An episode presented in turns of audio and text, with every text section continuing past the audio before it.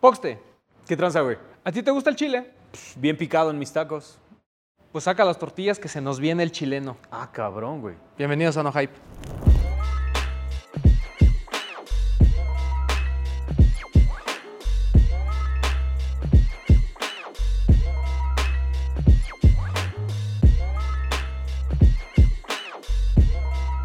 ¡Tarán! Mi Súper fuego. Ajá, súper fuego, güey. Había un montón de cosas que teníamos pendientes en la agenda, güey. Una de ellas, empezar a realizar un montón de contenido respecto a un montón de contenido, güey. Gente que está haciendo cosas en Latinoamérica muy cabronas y que está expandiendo todo lo que estamos haciendo todos, güey. Todos. O sea, si este pedo está tan grande en todos lados, de aquí hasta la Patagonia, es porque hay un representante del sneaker game de aquí hasta la Patagonia, güey. ¿Y quién es el que representa a Chile? Mi hermano. Pre- pres- preséntalo tú, Román. Oh, que se presente él porque yo solo. Ajá. siempre se presenta así muy bonito. Soy Sebastián de Chile. Ajá. Estoy un poco resfriado. Ah, no, bueno. espérate. Para acá. No, no, no. Cubrebocas. Eh, soy CA3D. Me conocen como Mr. Superfuego también. Generador de contenido. Tengo un canal de YouTube. Tengo mi Instagram. Ahora en TikTok también. Soy chileno. Y a ustedes los conozco hace un montón de tiempo, creo, ¿no? Chileno y sniquero, güey, ¿no? Sí. Chileno y sniquero. Bueno, pero no, a mí me gusta mucho el contenido de Sebas porque al igual que, que Lorenz, como que no solo es el tema de los tenis, sino es el tema también de cómo vestirlos. Cosa que yo no he aprendido, cabe aclarar, pero eh, él, él da buenos tips. Ajá, sí, sí, pero de que estás ahí es. es- es- ah, sí, yo es estoy en el chisme. Sí, güey. sí, yo quisiera chisme, ser cabrón. blanco, privilegiado y delgado. Ah, también, güey. Y alto. Alto. no, eso no, fíjate que no. ¿No? No, yo creo que ahí hay gente que es bajita y se ve bien las cosas. Ah, no. O sea, tú no eres ejemplo, pero. Güey, yo soy. Yo, no mames, o sea. no hay pedo, no hay, no hay pedo. no hay Pero pedo. te quiero. Eh, La onda es que, güey, o sea, si hay alguien que está haciendo algo realmente positivo por todo este pedo, es que muchísimas veces caemos en el mismo desmadre, güey, de que si, si de esto se trata de no hype, ¿qué es lo que tienen los demás con el hype, güey? Pero hay, hay por lo menos dos personas que yo conozco que caminan muy bien esa cuerda floja, güey, entre lo que es hype y lo que no es hype, y lo que es cultura y lo que no es cultura, y Sebas definitivamente es uno de ellos. Sí, Junto totalmente. con Lorenz, güey, gran shout out a- a Totalmente. Y, y- y me impresiona de manera positiva. O sea, no, y y no, es por minimizar la escena en, en los dos países, pero pues que uno, uno sea representante de Costa Rica y el otro de Chile. ¿no? Que a lo mejor para nosotros es, es una cultura lejana, no solo por la distancia, que creo que es lo menos importante, sino por todo este tema de que, a diferencia de Colombia, que lo platicamos con Aldo de Canis eh, el otro día, pues de alguna manera como que es constante la comunicación que hay sobre Colombia, ¿no? Por la música, por 70 mil cosas. Y de Chile la verdad es que nuestras referencias se limitan al fútbol y a Don Francisco, ¿no? Que decías.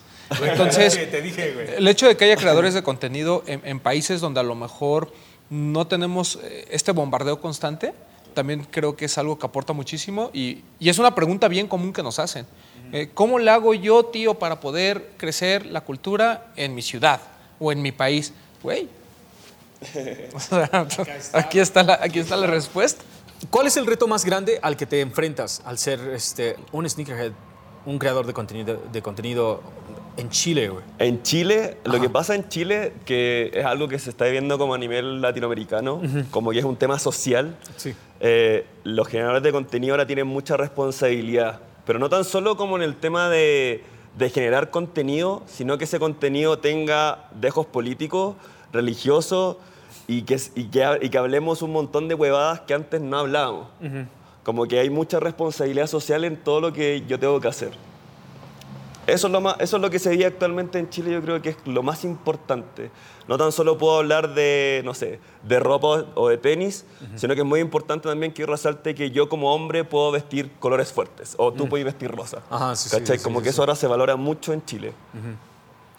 Cabrón. Es que, ¿sabes qué? Al final de cuentas, latinoamericanos, güey. O sea, latinoamericanos y cualquier persona que se dedique a este tipo de rubro, siempre tienes que tener como un trasfondo político, económico, social, incluso como un poquito de periodista, güey. O sea, te tienes que meter en terrenos que, que muchas veces la gente en Estados Unidos que crea contenido ni siquiera pas- le No, pasa por no. aquí, güey.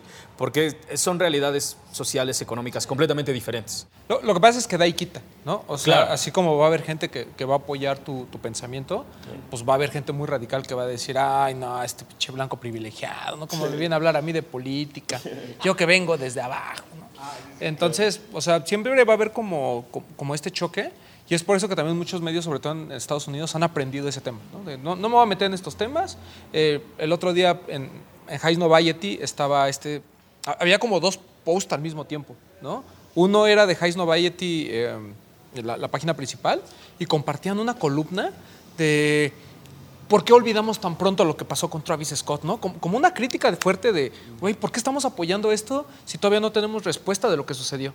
Pero al mismo tiempo en High Noviety Sneakers estaba este tema de, vean las nuevas fotos del próximo par de Travis. Y tú decías, o sea, está bien, está bien que me muestres las dos ideas, ¿no? Qué bueno que haya apertura y libertad de expresión, pero entonces no entiendo, ¿no? Sí, ¿dónde está el Porque me estás discurso, dando dos discursos. Pa- Pareciera como que los, los discursos son Mira, ahí te van las ideas, toma lo que tú quieras, ¿no?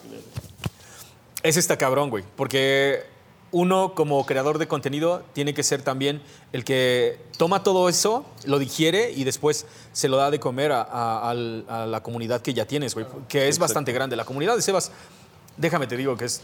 Es, Sí, es- sí, sí, sí. es enorme, güey. Tiene un pedazote del pastel, güey.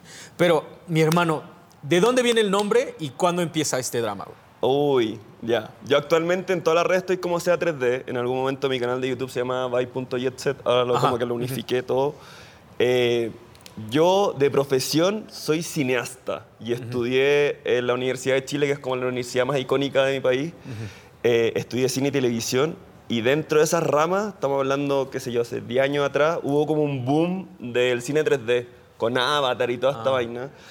Y yo justo por un tema de mi tesis tuve que trabajar en cine 3D, estereoscopía, y ahí me metí como en el tema de cómo grabar cine 3D con dos cámaras y todo este rollo. Eh, en Chile tengo de productor audiovisual y todo eso. Y ahí viene el tema como Seba, que es mi nombre, y 3D era por eso. Y ahí sale como Seba 3D. Ahora, el tema de, de mi catchphrase como Superfuego, Ajá. en verdad eso fue muy random porque típico que los gringos te dicen como fire cuando te ven las Ajá, zapatillas sí, sí, y güey. yo inmediatamente como que lo llevé al, al castellano. Ajá. Y ahí fue como fuego. eh, me acuerdo que el primer video que lo dije fue como un video que estaba mostrando a mis compas recientes de mis primeros videos, Ah. Que era más como streetwear slash zapatillas, tenis. Eh, y ahí dije como fuego, flama, super fuego. Y a la gente le gustó la huevada. eh, y, te- y me empezaron como a exigir que lo dijera y hasta que finalmente se convirtió como en esta frase que me representa. Es como cuando a mí me dicen, mándeme una mentada de madre, ¿no? Es Hay- lo tuyo, hay- güey. Es- Hay es- cosas que, mira, Definitivamente es lo tuyo, güey. Es lo que la gente quiere de ti, güey, y es lo que y espera. es de lo que reciben. Y es que aparte te vuelves, eh, como que esas catchphrases, esas pequeñas taglines se vuelven parte de tu personalidad, Sí, güey. güey. Y aun cuando no las quieras usar, pues después todo el mundo como que es- son lo que relacionan contigo, Sí, sí, güey. ¿no? Ahora, ya tienes, ya estudiaste cine, obviamente sabes, o sea, todo el pedo de la realización. Cuando dices, vamos a empezar en el YouTube. Porque es bien diferente tener como todas estas bases como para empezar a producir televisión y de repente decir, no, vamos a hacer, hacerlo más estilo guerrilla y vámonos por el YouTube. Claro. Sí, o sea, de hecho YouTube, como que cuando yo comencé no tenía esta idea, aquí todo se ve bien bonito, todo bien iluminado, pero yo como que literal le hice bien guerrilla, Ajá. así como grabar como sea, lo importante el contenido, y fue, un- fue una necesidad que venía desde Instagram. Yo en todo este rollo con la moda eh, me fui a estudiar a Londres un par de meses eh, y volví con el rollo de mostrar cómo me vestía y mostrar mis zapatillas y mostrar todo el tema del streetwear porque quería hacer mi marca de ropa, que actualmente estoy trabajando en eso. Y creé mi Instagram, empecé a ganar seguidores y llegó un momento que no pude responder todas las preguntas a través de Instagram y tuve que generar mi canal de YouTube con el único objetivo de responder todas esas preguntas. Que yo creo que lo que me diferenció de los generadores de contenido de ese tiempo, estamos hablando hace cuatro años atrás, cinco años atrás, era que todos mostraban, por ejemplo, el par de zapatillas bonitos que se habían comprado, pero nadie estaba enseñando cómo comprarlo, dónde comprarlo, pensando que yo iba al culo del mundo, en donde en ese momento no habían tiendas Tier Zero, no había lanzamiento exclusivo, no llegaba nada. Entonces, finalmente yo era un, un buen comprador por internet, venía comprando desde muy chico, desde los, qué sé yo, 13 años, eh, y tenía todo ese know-how, todo ese conocimiento de cómo comprar por internet y lo llevé al canal de YouTube. Es que eso, eso que comenta es bien importante. Um, antes nos conformamos, o sea, estaba la foto de- del, del par de tenis y no había mucho contexto, ¿no? Y como él dice, o sea, ni siquiera el cómo comprar. Si ahorita en México, que es más como común el hecho de que haya tiendas y demás, hay gente que te sigue preguntando, ¿y dónde lo consigo? ¿Y cómo lo compra? Y no sé qué, pues no me quiero imaginar allá, en el culo del mundo, según él. Sí, sí, sí, sí, güey. ¿Te imaginas? Cabrón. Pero, y exactamente, o sea, al final de cuentas, tú como creador este, de contenido, ves el hueco que hay sobre de todos estos y dices, ah, yo puedo llenarlo, güey. Claro. Yo, yo puedo. ¿Y no, y no había medios en, en Chile de, de sneakers y así? Sí, ¿o sí, pero era muy chiquitito. Era demasiado de nicho y de hecho como que el rollo de la zapatilla era muy, muy de nicho. Muy chiquito. El Mistillas es de allá, ¿no? Sí, mis tías de allá. Ah, máximo respeto. ¿Qué tal? Mistillas. Ajá, sí, máximo, máximo respeto y big shout a, a la gente de Mistillas. Ahora, de cuando empezaste, en ese entonces, ah, que dices que, que fue hace más o menos, el canal fue hace cinco años, pero a ti ya te gustaba la moda y todo esto Sí. desde, desde chiquito. Desde muy chico. ¿Cómo es que empezó eso? ¿Cuándo dijiste, güey, yo quiero estar fresh todo el tiempo? Uy, no sé, yo creo que muy chico, muy, muy, muy chico. Tuve el privilegio de que mi papá, bueno, no es un privilegio, pero mi papá era, es full trabajólico y trabajó en un banco Ajá. que tenía representación internacional. Entonces él viajaba mucho y me tocó viajar muchas veces con él. Y desde muy pequeño como que me di cuenta que, no sé, si traía una playera, me acuerdo, estaba hablando hace mucho tiempo, esas playeras que tenían sonido, Sí, ¿no? Ya, Entonces como que todos mis amigos me las miraban y como el tema de la ropa, y ahí me di cuenta que, que finalmente la ropa te da identidad, o uno puede mostrar su identidad a través de la ropa. Contexto, en Chile en los colegios, eh, uno va con uniforme escolar, Sí. camisa, blazer, pantalón formal de vestir, zapatos, uno va uniformado al colegio. Entonces las pocas instancias en donde uno puede vestir como ropa de calle, eh, es para ocasiones muy especiales. Y la única instancia donde uno puede vestir tenis es para las clases de educación física, las Ajá, clases de sí, deporte. Entonces era como esas pequeñas instancias, cómo demuestro, no sé, mi personalidad. Claro. Y ahí viene todo mi rollo con las zapatillas, con la ropa. Eso es algo, eso es algo que, que te apuesto que un montón de gente va a sentirse identificada, porque también aquí en la Ciudad de México y prácticamente en toda la República, en la mayoría de las instituciones a nivel, el, este, desde escuela primaria, secundaria, incluso en algunas preparatorias, el uniforme también es obligatorio. Y es justo en el día en el que los maestros te, te dicen, ok, el viernes se pueden venir vestidos con ropa de calle, así, así lo dicen aquí, ropa de calle, y todo el mundo luciendo, Sí, todo el mundo luciendo, porque quieres, quieres que se den cuenta de qué otra manera se van a dar cuenta la banda que te gusta escuchar, lo que te gusta, el deporte que te gusta ver, si no es con, con la ropa, güey, ¿no? Claro. Sí, es parte de tu personalidad, ¿no? Eh, por eso este tema de que pues ya no, no, no, no podemos a veces como criticar mucho lo que usa otra persona porque pues esa es su forma de reflejar su personalidad, ¿no? Nos puede decir, ay, no, pues a mí no me gusta su combinación, no me gusta que sigan trayendo los pantalones tan apretados, cosas- pero pues si a él le gusta, pues ya uno qué dice, ¿no? A uno pues yo no me lo pondría y tan tan, ¿no? pero todo parte de un gusto y como dice Sebas, ¿no? Que cuando eres niño, pues sí te frustra, ¿no? Porque dices, pues, yo ya sé que me voy a poner el uniforme. Y a veces mi mamá se equivoca y me pone el de deportes cuando tenía que llevar el de diario, ¿no? Pero, pero esta, esta parte de, de- de ir a comprar ropa, hay mucha gente que le emociona cuando es niño. A mí me emocionaba muchísimo cuando mis papás me decían, vámonos a comprar nuestra ropa, ¿no? Así de, de Navidad, ¿no? De vénganse. O "Ah, va a ser el evento de no sé qué, vamos, ¿no? Y, o sea, como que son cositas que, que uno trae desde niño de, de que le gusta, ¿no? A ver, no, no solo el, el comprar por comprar, sino el comprar cosas que de alguna manera pues, pues te reflejan como persona. ¿no? Es que Sebas desde chico se dio cuenta exactamente de lo mismo que nos pasa a todos, güey. Que la ropa te brinda de vez en cuando superpoderes. Claro. O sea, te sientes, te sientes más chido. Sí, güey. cuando eres niña eso pasa. ¿no? Te, te pones tus tenis favoritos y dices, voy a correr más rápido. Voy a correr más rápido, voy a saltar más alto, güey. Pero es que también todas estas ondas de niño, güey, o sea, se te transfieren completamente a cuando eres adulto. También te compras un suéter nuevo, una hoodie nueva y dices, pues, pues me siento más chido, güey. Pero, ¿Y a tus papás les importaba eso? O sea, también tú veías que tu papá se fijaba mucho en la sí, ropa mi, y mi eso. mamá y mi papá eran súper como fijones en las marcas, en todas esas cosas. Eran muy detallistas. Ahora, hablando un poco del tema de que la ropa te da superpoderes, Ajá. pasó algo muy heavy porque, y estamos hablando de hype, Ajá. Llegaron los hypebeats en algún momento. Ah, sí, sí, sí, Y sí. eso te dio superpoderes. O sea, ya no tanto, ya pasó, ya como que la ola ya bajó. Ajá. Pero cuando llegó Supreme y nosotros empezamos a adquirir Supreme, Latinoamérica empezó a adquirir Ah. marcas hype, Off-White, de Palace. Eso te da superpoderes porque tal vez tú no sabías vestir bien, pero Sí. te ponías un hoodie Supreme, un box logo y, y la huevada te da superpoderes. La, ajá, la rompes. Sí, la de rompes. una. Sí, sí, sí. de sí, sí. una. Y, y de repente siento que el streetwear en ese lado que es más hypeist, como que ayudó a muchos hombres a vestirse bien ahora. O, a- o aprender a vestirse. Ah, ah, como una pequeña herramienta. Fue una Como- herramienta. Ajá, sí, sí, Sí. Como un cheat sheet, Sí. como una hojita o sea, de. O sea, pensemos que. Yo voy a hablar de Chile. Ajá, De sí, Santiago específicamente, que es una ciudad súper gris. Lo, ver un hombre vestido como yo es rarísimo hasta el día de hoy.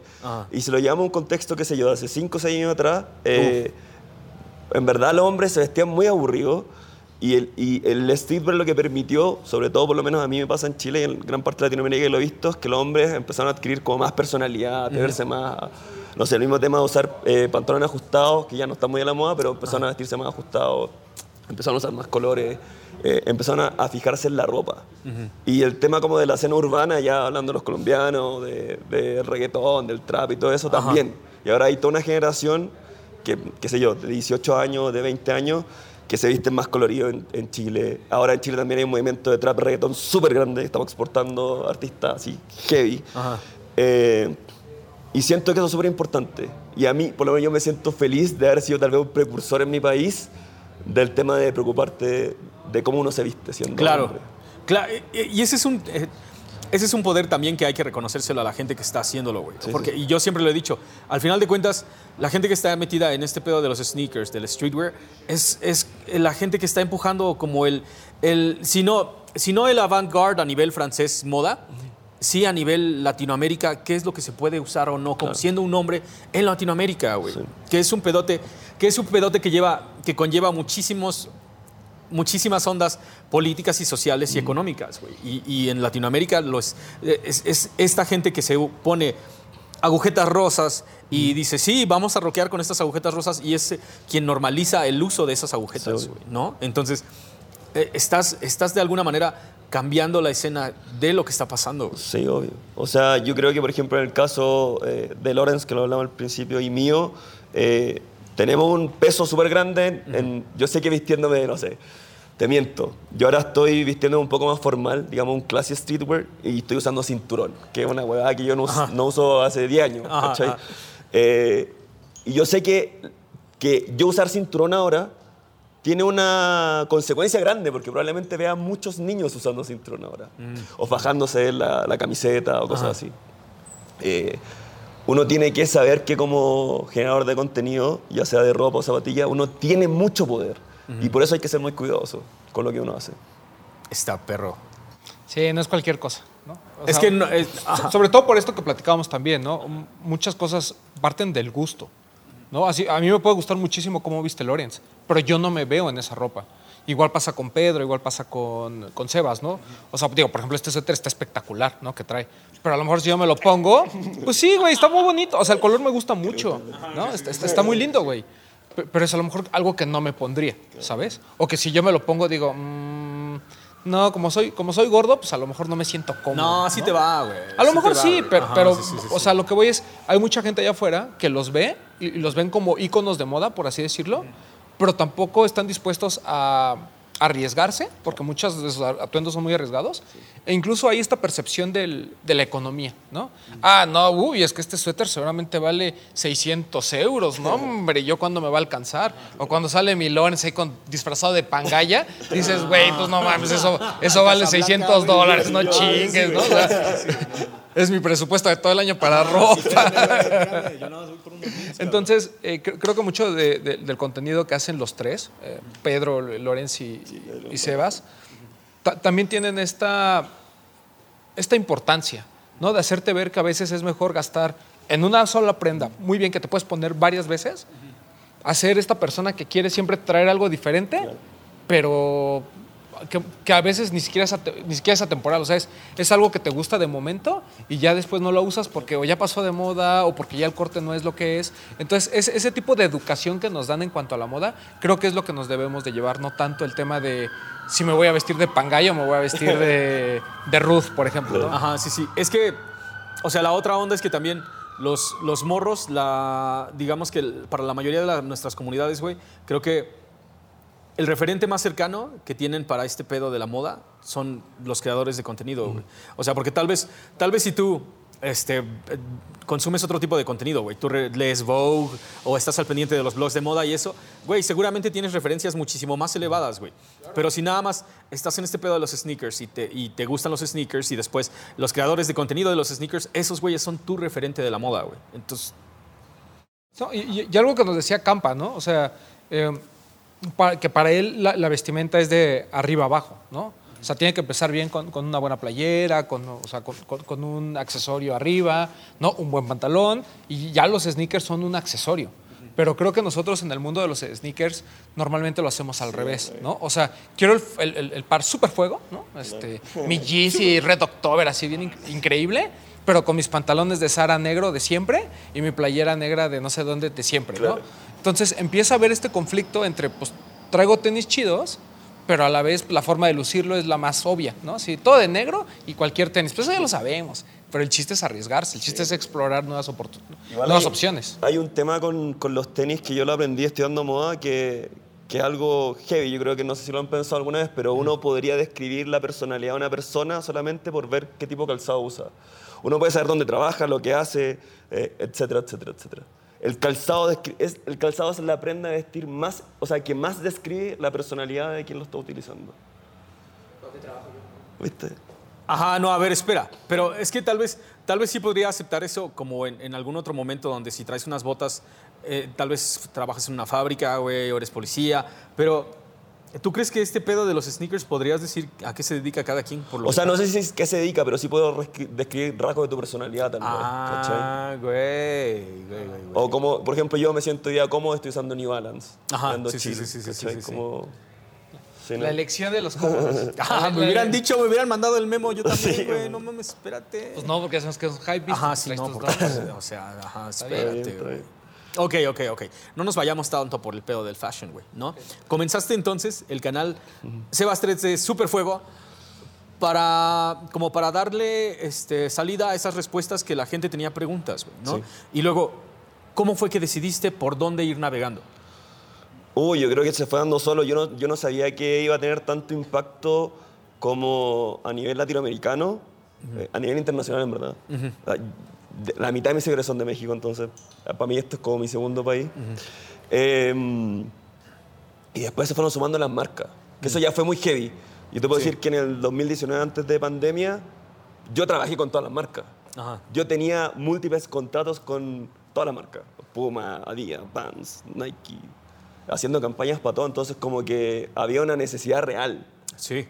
Había una necesidad real de que existiera alguien que generara contenido, que fuera contenido de calidad eh, y que fuera una persona normal. Que yo creo que eso es lo que más eh, nos identifica a nosotros tres, que somos personas normales finalmente.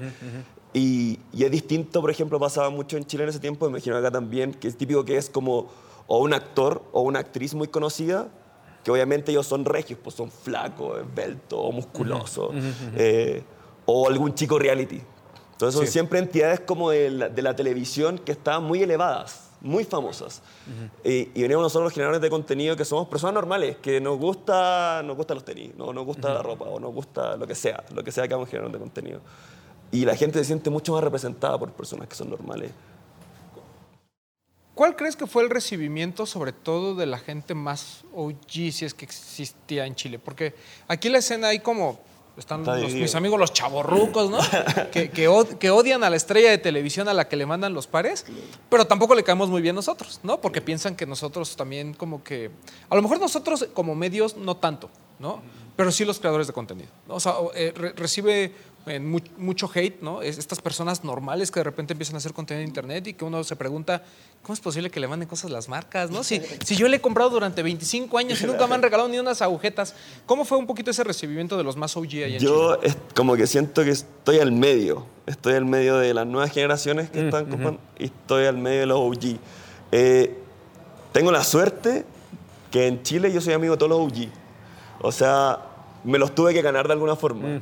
Porque era como este, como decimos en Chile, este weón que nadie conoce, que viene con su GC 350 cuando en Chile nadie tenía GC 350. Ajá. ¿Quién es? Y de qué forma me tuve que ganar también su, ah, su aprobación. po. Claro. Pero, o sea, pasa mucho en Chile también que, que la gente, o sea, Yo creo que también, aquí también pasa como que la gente no entiende que esto es un trabajo. Sí. Y que uno trabaja y vive de esto. Bueno, yo hago más cosas, pero uno trabaja y uno puede vivir de esto perfectamente. Y que te manden a ti un par de zapatillas o te manden ropa, lo que sea, eh, hay un trabajo que uno tiene que hacer detrás. Y finalmente, si uno tiene ciertos privilegios, es porque uno ha estado trabajando en esto para, para obtener esos privilegios, pero es, o sea, nosotros tenemos el, eh, el beneficio de haber logrado que nuestro hobby o nuestros gustos se convirtieran en nuestro trabajo.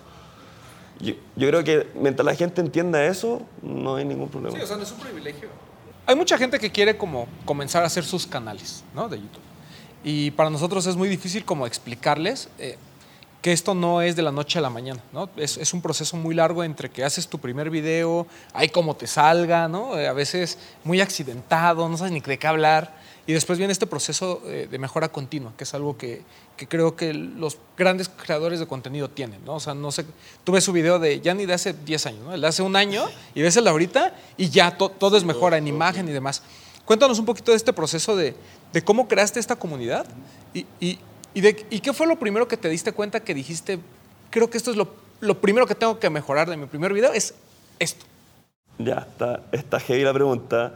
Em, yo creo que algo muy importante a la hora de generar contenido es, la, es ser constante, es no dejar de generar contenido. Yo creo que la constancia y día a día o una vez a la semana en el caso de YouTube o dos veces a la semana.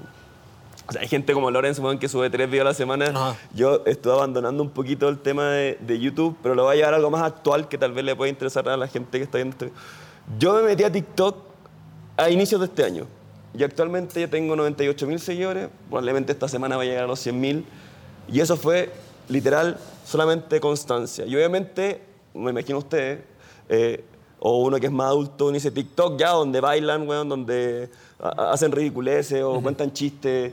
¿Qué hace un generador de contenido de tenis o, o de ropa ahí? Ajá. Lo mismo que hace en YouTube. O sea, yo les digo, yo estoy haciendo exactamente lo mismo, pero más cortito, adaptarse al formato, como entender que indistintamente la plataforma donde uno quiera estar, ya sea Instagram, eh, YouTube, TikTok, lo que sea, eh, siempre va a haber gente que quiere digerir ese contenido y que está buscando ese contenido.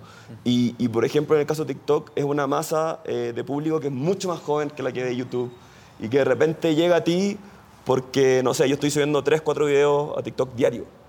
¿Cachai? Así. Heavy. Y es constancia y, y- y por eso también he subido hartos seguidores. Pero es onda, como mi recomendación en todos sentidos es como ser constante y permanecer en un nicho. O sea, no, puta, Luisito Comunica es uno en un millón, uno en 100 millones, uno en 200 millones mexicanos. Onda, no, no, no va a volver a ocurrir. Y si ocurre, es algo muy azaroso. Pero obviamente todos tenemos eh, un gusto, todos tenemos algo que nos hace único de alguna forma. Y es eso, onda, fijarse lo que te gusta, agarrarse ese nicho. No sé, te miento, hay gente que está haciendo contenido sobre relojes, sobre joyas, sobre gorras, sobre lo que sea. Y siempre habrá alguien que va a estar buscando ese contenido. O sea, mantenerse en el nicho, ser constante. Son los dos consejos que yo doy para cualquier tipo de plataforma. Qué cabrón, güey. Ahora, ok, ya, con- ya, ya conoces tu nicho, ya tienes, ya tienes como tu esquema de trabajo. Ahora, ¿cuándo fue la primera vez que dijiste, esto está funcionando, güey? Esto ya me está funcionando. Uf. Porque comenzaste en el YouTube entonces, güey. O sea, donde realmente empezaste No, comencé primero en Instagram. en Instagram. Sí.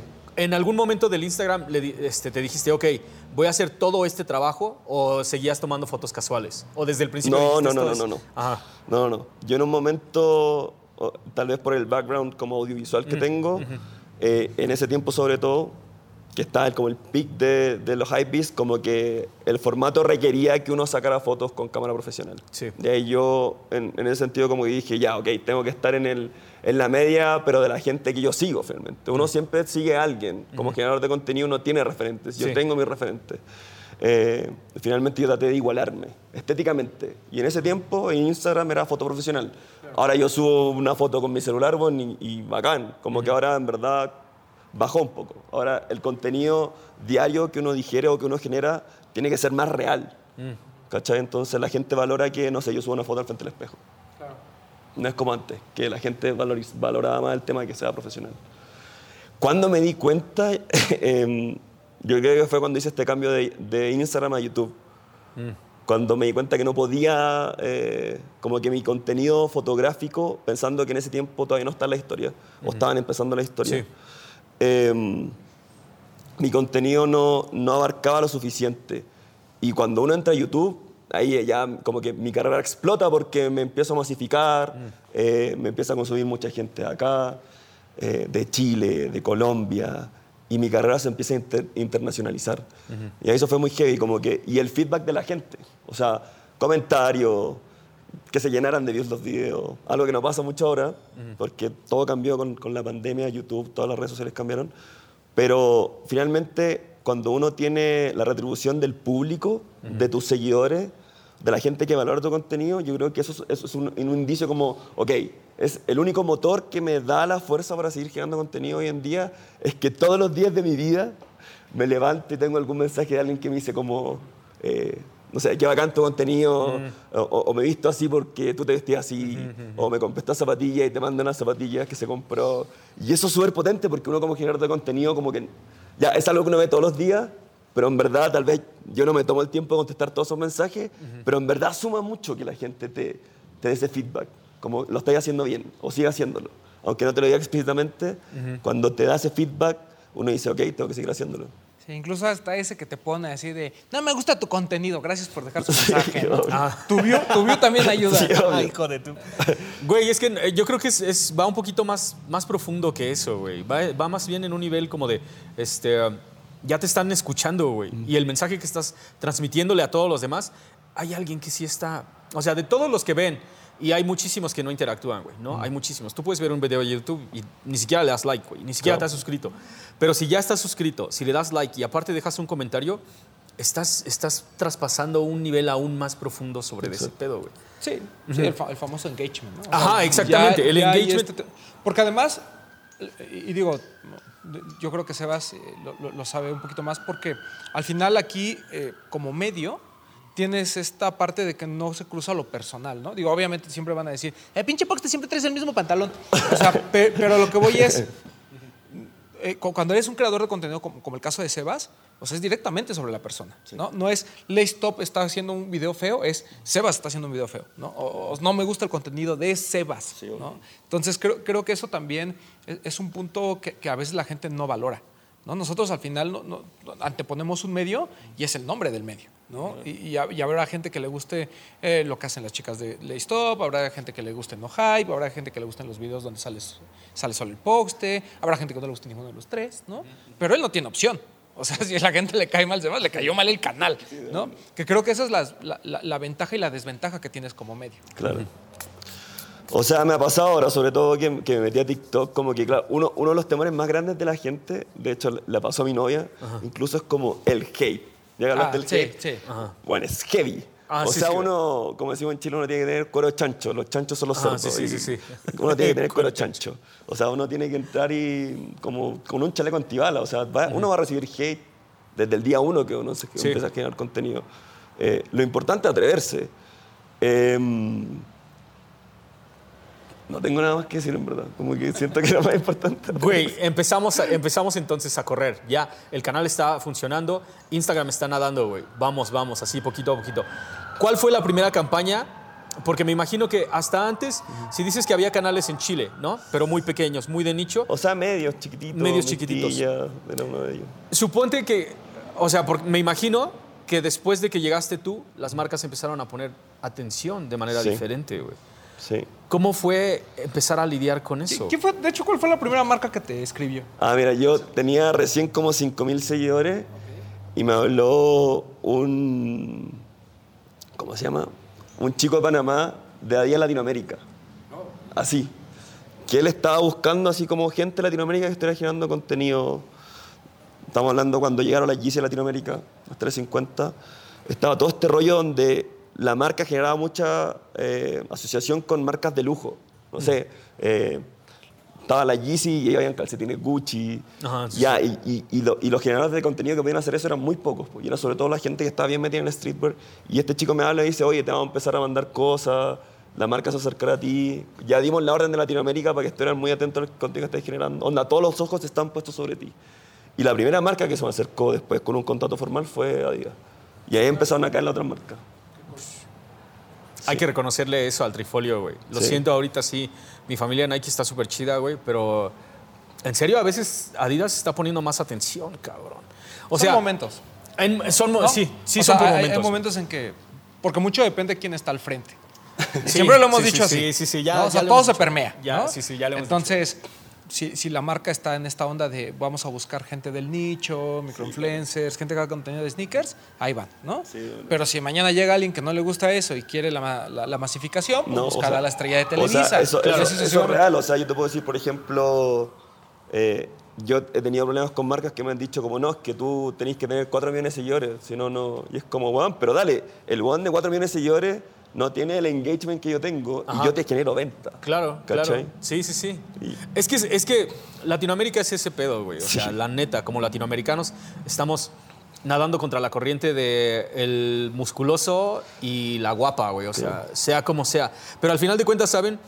O sea, y, y- y pasa, pasa tal como lo dijiste. La gente te escribe y te dice, güey, yo me compré este par de tenis porque te lo vi puesto a ti, güey. O sea, la influencia es muchísimo más grande. Y al final de cuentas, yo sé que todo el mundo odia esa pinche palabra, y no te la voy a decir a ti porque ya creo que es casi como un insulto, güey. O ¿Qué sea, cosa? decirle a alguien influencer Ah, es sí. como es como es un pendejo Yo prefiero, yo prefiero decir generador de contenido. Exactamente, exactamente. Entonces, pero lo que haces realmente sí influye sobre, Sí, sí. sobre una nueva generación. Sí, obvio. Sí, o sea, eh, yo, yo soy influencer. po. O sea, Ajá. todos somos influencers. Ajá, ajá. Incluso, no sé, eh, el chico detrás de cámara, mi compa que me acompaña acá, todos somos influenciadores en algún momento de nuestra vida.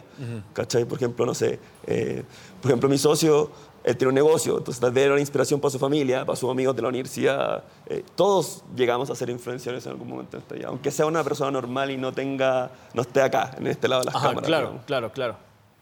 Sí, o sea, y, y ese punto que comenta Sebas, es más bien un tema de, pues al final de números, ¿no? O sea, creo que todos influimos de alguna manera positiva, sobre todo en, en la gente, pero el tema es influir en cinco personas Ah, claro. o influir en una comunidad de 100 mil personas, ¿no? Eh, aquí lo, lo complicado es cómo manejas esa responsabilidad del mensaje que das. ¿no? O sea, no es lo mismo cuando tienes cinco y dices, eh, haces un comentario que puede sonar Claro. no, pol- políticamente incorrecto. Claro. ¿Y qué pasa cuando.? Que, que eso también es, es una pregunta que te tengo. Tú, obviamente, tú, el mensaje y el contenido que has hecho ha cambiado conforme pues, has ido creciendo de seguidores. Pero, ¿qué es algo que tú hayas notado muchísimo que hayas dejado de hacer? En cuanto empezaste a ver que, que tu comunidad empezó a crecer, no sé, a, a lo mejor algún comentario, a lo mejor antes eras un poquito más agresivo con las marcas y ahorita ya eres un poquito, eres más políticamente correcto o más suavecillo, no sé, eh, ¿hay algo en particular? Yo creo que algo que, que ha ido cambiando con el tiempo es que yo le doy más importancia a lo que quiere el- la gente de mí, a lo que las marcas quieran que yo eh, tenga en relación con la gente. Por ejemplo, si X marca me quiere mandar un par de zapatillas, yo le digo no, porque en verdad esa zapatilla a mí no me gusta y la gente no, onda, si yo lo muestro, no me va a creer. Entonces, yo todo el contenido, todo lo que yo muestro y todo lo que yo uso es realmente algo que yo usaría. A diferencia de ustedes que son un medio que de repente pueden mostrar un par que tal vez no les gusta, pero lo importante es comunicar finalmente, yo eso lo omito. Yo soy yo y si, no sé, no hace ninguna marca, pero si mandan un par de zapatillas que no me gusta, simplemente digo no, porque no va alineado con mi contenido.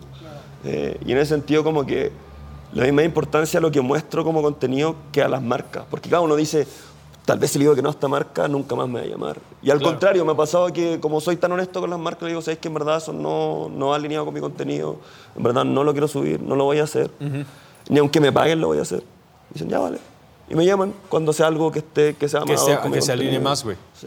Sí, o sea, eh, que, que eso es algo que muchas marcas eh, les cuesta trabajo entender, ¿no? Es así como, si te estoy mandando algo, es para que lo subas. Claro. Pues sí, pero, o sea, tú también lo que quieres es este engagement positivo que tengo con la gente. Entonces, si yo subo esto, voy a generar más, eh, pues no, no retroalimentación negativa, pero es más fácil que la gente que está conmigo y que me conoce me diga, es como yo, ¿no? Que siempre he dicho, a mí los tenis rojos no me gustan, los odio, ¿no? Pues obviamente el día que suba un par, ¿no? Color rojo y les diga, compren esto muchachos, está increíble, me van a decir, oye, pues no, no- No. no digas mentiras, Pinche ¿no? mentiroso. güey. Exacto, Tú ni tenis rojos. Ajá, sí, sí, güey. Claro, Y eso por es lo que pasa. Ahora, ¿cuál fue el siguiente milestone, güey? Después de que ya tenías 5 mil seguidores, tocaron tu puerta y era Adidas, güey. Era día, ¿Cuál eh, fue el siguiente chingadazo, güey? Oh, qué heavy. Eh, yo creo que para mí era muy importante cuando ya estaba en YouTube llegar a los 100.000 seguidores. Era algo muy importante. Ajá, sí, sí, ese era la. sí, que era sí, como sí. el, el, el cuadro. Ajá, sí, ahí quiero, güey, ahí quiero El- llegar. eso. Ajá, sí, sí. 100.000, 100.000, 100.000, 100.000, 100.000. Me da lo mismo Instagram. Solamente quería llegar a 100.000 seguidores en YouTube. Ajá. Y ya cuando estaba cercano a los 100.000 me tocó empezar a viajar. Viajar acá, viajar a Colombia. Ajá. Y darme cuenta que, claro, Chile en verdad, el problema que tenemos los chilenos es que somos muy, le voy a decir en chileno, somos muy pesados, somos muy serios. Mm. Entonces, por ejemplo, si yo estoy en el mall más transitado de Santiago, se me va a acercar gente a pedirme fotos. Pero yo pisé México y estuve, en estuve dejando huella. Y hermano, me sentía como Luis Miguel, era así como Ah, no podía sí, sí. caminar, ¿cachai? Era una locura. Sí, sí, sí, sí, Como sí, sí. darme cuenta que, dale, yo veía números y veo como ya el gente que me escribe, veo que suben mis seguidores, pero sentir el cariño de la gente, ya eso fue saliendo de, saliendo de Chile. Sí. Y eso fue muy heavy. Sí, es, es es- algo que, que no, no entiendes, ¿no? O sea, por- porque a pesar de que tus números en YouTube indiquen que eh, a lo mejor en X país tienes eh, muchos views y la gente te puede conocer, es muy diferente a ya estar en el país y que la gente se acerque, ¿no? Y te diga, güey, quiero una foto contigo. Oye, yo conozco, yo veo tu contenido. Estuvo bien padre este video que hiciste, ¿no? Eh, digo, no- a lo mejor no nos pasa en, en la, en la misma magnitud, pero pues el hecho de que te inviten a otros países porque quieren verte, ahora que fuimos a Colombia, ahora que vamos a Guatemala, o sea, son cosas que, que uno no se explica, ¿no? O sea, en- entiendes por qué pasa, pero sigues sin explicártelo, así como de, güey, ¿yo por qué? ¿no? Claro, se hace muy divertido, güey, porque al final de cuentas tú estás haciendo lo que te gusta, güey, y o sea, la gente te está reconociendo por eso. Es- ese es un poder muy cabrón, güey, que al final de cuentas, de nuevo redondeando, el poder te lo están dando las zapatillas y, y la ropa, güey, o sea, es, Sí, es, güey. es muy cagado. Ok, ya tenemos el siguiente milestone, güey, ¿no? Cuando sales, de, cuando sales de Chile y te das cuenta de que la gente te reconoce, güey. Y esa es una cosa bien poderosa, la Muy neta, muy, muy, muy poderosa. Sí. Porque, como siempre he dicho, los likes, los likes, los comentarios y todo están chidos en, en- en- como en donde sea en tus redes sociales. Pero es bien diferente cuando ves la cara de alguien que, que se emociona, Se que emociona. realmente se emociona, Sí, güey. sí. Se emociona cuando te ve así de, güey, no mames, sí eres tú. Pues, sí, por, su- por supuesto que Sí, soy yo, cabrón, ¿no? Ven, dame un abrazo, tómate una foto, dame un beso, no hay pedo, güey. O sea, Claro, claro. funciona. ¿Cuál fue el tercer milestone? Me imagino que los 100 mil seguidores, güey. O sea, sí, llegar, llegar a los 100.000 seguidores Ajá. y ya después como que vino el boom, que fue contratos con marcas, campaña. Eh, yo creo que entre el 2018 y 2019, o sea, yo fui, el, fui la primera campaña de Adidas que se hizo con gente de Chile, que fue una campaña que estuvo, digamos, de Arica a Punta Arenas, digamos, todo el país, con chilenos. Yo fui a Argentina, un shooting eh, con Adidas Originals y todo. Y empezaron a pasar muchos hitos. Pasó eso, después me fui con Vans a Nueva York, después me contrató Puma, viajé con Puma a Alemania, a los headquarters. Y empezaron a pasar muchas cosas, y de- demasiadas cosas. Y después llegó la pandemia de mierda, pero, pero como que fue ahí ya. Y de repente siento que, por ejemplo, yo desde mi país pequeño en el que estoy al culo del mundo, como le digo yo, eh, lo converso con Lorenz, que somos muy amigos. Digo, puta, yo ya siento que yo ya, por lo menos en mi país, yo toqué el cielo. ¿Cachai? Yo llegué arriba, yo llegué a, a lo que más podía ser Ajá, un, sí, influ- sí. un- un influenciador de mi categoría, de, de tenis, de sneakers. Yo ya toqué el cielo. Y le digo a Lorenz, a ti te falta, porque como Lorenz está en Costa Rica y antes estuve viviendo en Alemania, Estás chavo, le dijo. no, no, no, no. No, no, porque tal vez si Lorenz estuviera acá en México, tendría todos los beneficios que tiene usted, por ejemplo, como medio. O que yo tuve estando en... Y dije, bueno, claro, a ti como que sentís que tenéis que seguir creciendo, pero tal vez, bueno, es solamente la ubicación geográfica donde estáis. Mm, claro, claro. Pero eso también da bastante eh, poder, güey. Porque al final de cuentas, hay mucha gente en la Ciudad de México que todavía se cuestiona cómo hacerlo, güey. Y o sea, en- estando en un lugar tan grande como la Ciudad de México, hay gente en Estados Unidos que tampoco puede lograrlo, güey. Yo creo que es una combinación entre no solamente tu ubicación geográfica, pero también tu personalidad, güey. La Ah, personalidad de quien. de- o sea, eso es, eso es Es totalmente que lo creo que el necesario. güey. 100% radica en eso. Sí. O sea, obviamente hay factores de suerte, el tener amigos en las marcas, el, el que alguien te conozca, ¿no? Para que te descubra. O sea, sí- sí, repito, el tema de las marcas es, es chistoso porque sí dependes que la persona que esté ahí, ¿no? de alguna manera, sepa de este nicho. O sea, sepa que hay algo, ¿no? Al- Creadores de contenido, influencers, lo que tú quieras, pero mucho depende de él y de que su superior le compre la idea, ¿no? Porque también eso pasa. Llegan muchos chavitos diciendo, güey, hay que hacer cosas con la stop, con no sé quién, no sé quién. ¿Quién? ¿No? No, no, no, fíjate que pues aquí está tal persona de televisión. Ah, si tiene un millón De seguidores, güey. Sí, o sea, sí, sí, güey. entonces, o las agencias también, ¿no? Hay muchas agencias que contratan y que no tienen ni puta idea del mundo de los sneakers y es así como de, güey, ¿de dónde voy a sacar influencers? Entonces agarran al primero que encuentran ¿no? y al- empiezan a cosas. Pero sí, pero el 100% es, es- es personalidad, el 100% es tú cómo conectas con la gente, el 100% es tu contenido, ¿no? Como dice Sebas, o sea, a lo, a lo mejor olvidémonos ahorita del discurso este de tiene que ser de muy buena calidad y vamos a mejorar. Porque hay gente que tiene muy buena calidad en sus videos, perdón, pero, la- pero no conectas con la gente. O sea, es una realidad. Y seguramente en Chile, al igual que en México, pasa eso, ¿no? Hoy existe eh, tenis 23 y mañana este, zapatillas 250. Y empieza a haber muchos medios que hoy aparecen y de repente desaparecen. Y tú dices, güey, ¿por qué? Porque no hay conexión, porque no fuiste, eh, no, no- no fuiste una persona constante. Y, y yo agregaría un tercer punto. La gente se desespera muy rápido de no lograr resultados. No solo en views, sino el hecho de a, a qué horas me van a apartar mi par. ¿no? ¿En qué momento va a llegar la marca a decirme, ahí está? ¿no? Creo que eso pasa mucho en México y en Chile. Cuéntanos un poquito de este tema. Eh, Tú ves casi este, este- esto que, que hay influencers que de repente aparecen o hay creadores de contenido que de repente aparecen y que no duran. Eh, Yo les voy a contar mi experiencia, tal vez la gente no lo sabe, pero ya además de generar todo este contenido, yo igual trabajo como en marcas, marcas nacionales, eh, por ejemplo, esta de limpieza que tenemos acá, marcas de ropa, y me pasa mucho que yo, como influencer, digamos, entre comillas, yo nunca me acerqué a una marca a decirle, oye, mándame un hoodie. Ah, no, ajá. Ah, sí, no, sí. Nunca he hecho eso en mi ¿Nunca vida. aplicaste la de Poxte? No, a ver, cuéntame no, güey, eso. no, no, no, no. a ver, cuéntame Momento, tú cómo le momento, haces. momento. Yo no le mando mensajes a nadie. Ajá, sí, sí, sí, sí. Si me la mandan es, es- es- es de valedores, güey. Ajá. Sí, ¿no? Yo nunca en mi vida le he escrito a una marca para decirle así como, oye, mándame algo, hola, aquí estoy. Sí, nunca. claro, güey, no, Pero no, me ha no. pasado estando manejando cuentas de marcas nacionales Que te- ajá, que sí, llegan muy famosos. Decís, como en mi vida pensé que estos güeyes pedían canje. Ajá. Ni siquiera, Ah, claro. te, ni Sí, siquiera sí, están sí. pidiendo, Sí, sí. te están pidiendo canje. Sí, así como, de, ¿qué te parece si me mandas algunos de tus productos? Yo los promociono en mi cuenta de Instagram. Verga, Te ah, puedo dar dos historias y vas a ver que va a crecer tu engagement. A ver, momento, yo tengo una pregunta aquí, güey. O sea, no solamente para Sebas como, como creador de contenido, sino también influencer y también persona detrás de un montón de marcas, güey. ¿Por qué crees que hay gente que se, que, que se cree como merecedora de ese privilegio? ¿Y por qué crees que hay otros que hacemos contenido y hacemos un montón de cosas y hue- weón, como dicen ustedes, no mames, en mi vida te mandaría un mensaje de, oye, güey, mándame esto. O sea, no mames, a mí me da Yo- pena, güey. Me me ha pasado que la gente que hace eso es gente que viene en la tele. Que es Ah, gente ok, ok, que ok. viene como de. eh, Su privilegio viene de eso. Yo creo Mm. que ellos creen porque estuvieron en un reality show o son actores. No me ha pasado con. Sí, igual me ha pasado con pequeños influenciadores, pero siempre son como o cantantes, o actores, actrices, o gente de reality show. Pocas veces es así como ha sido como un influenciador de ropa, algo así que. eso. A mí me pasó una vez, este, esta anécdota que no sé si lo he contado, pero una vez yo eh, le hice favor a, porque fue favor de, de compas, a Chema Torre, este, conseguirle una hoodie de las de Chilango. Me dijo, güey, no estoy en México, si puedes, hazme paro. Entonces, ¿Vas ya- a quemar a Chema Torres, güey? No, no, al contrario, al contrario. Entonces la, la- la compré y se, y se- y se la mandé.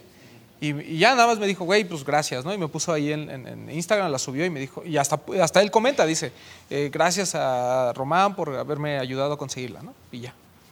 A los dos días, güey, un mensaje de un actor que hasta me, me puso de malas, diciéndome, no, este, oye, pues yo quiero hacer el canje, intercambiar tu producto.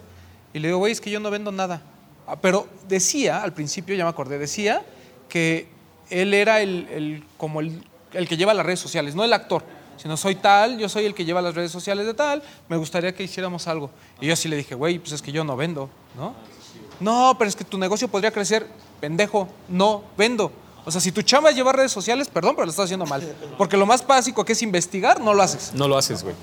Ah, y, y creo que pasa mucho. Güey, Bueno, pasa aquí un montón. pasa mucho. En, en el inbox de Stop está lleno, güey, lleno de gente. Y o sea, gente famosilla, güey, gente con checks azules en el Instagram, en su Twitter, güey, de pues queremos este, trabajar con ustedes, güey. Te mandamos, o con un chingo de agencias que nos mandan así como catálogos de influencers, güey. Y dicen, todas estas personas están a tu, a- a- o sea, lo que tú quieras hacer con ellos, güey. Y es así como de, Te mandaron el catálogo de Televisa. sí, güey, Ah, caray. pedo, güey, ¿me entiendes? Ajá, sí, sí, güey. O sea, todos los borramos. Pero también, entonces, creo que ese pedo o, o sea, es, es, es una cosa, es un gigante eso, güey. Sí, es muy extraño. Es un gigante mal hablado, güey, ¿me entiendes? O sea, puede ser algo chido, o sea, puede ser una manera chida de interactuar entre alguien que le interesa lo que, que, que te estás vendiendo y lo que tú tienes. Pero al final de cuentas, como lo dijiste en el podcast pasado, güey, o sea, si realmente te gustara la marca, pues lo pagarías y te lo llevas, güey, y lo usas, y ya a partir de eso logramos a una... ¿Ha habido marcas que se te hayan acercado y les hayas dicho, la verdad es que no me gusta lo que haces? Sí. Sí. ¿Y cómo ha sido el...? el- O sea, lo- usualmente de no ¿Lo a responder. bien? Usualmente Es que ese es ¿Lo? Es que ese es el move, güey. Realmente, ¿cómo le dices a alguien que no me gusta que tu sí, cara? difícil. O sea, simplemente los dejas en No, o vista. sea, usualmente eh, no respondo, sí me pasa eso. Pero me ha pasado, por ejemplo, que he trabajado con marcas que empezaron a mandar cosas y después, no sé, la siguiente colección no me gustó y le digo, puta, sabéis que no, no, es- no es mi onda.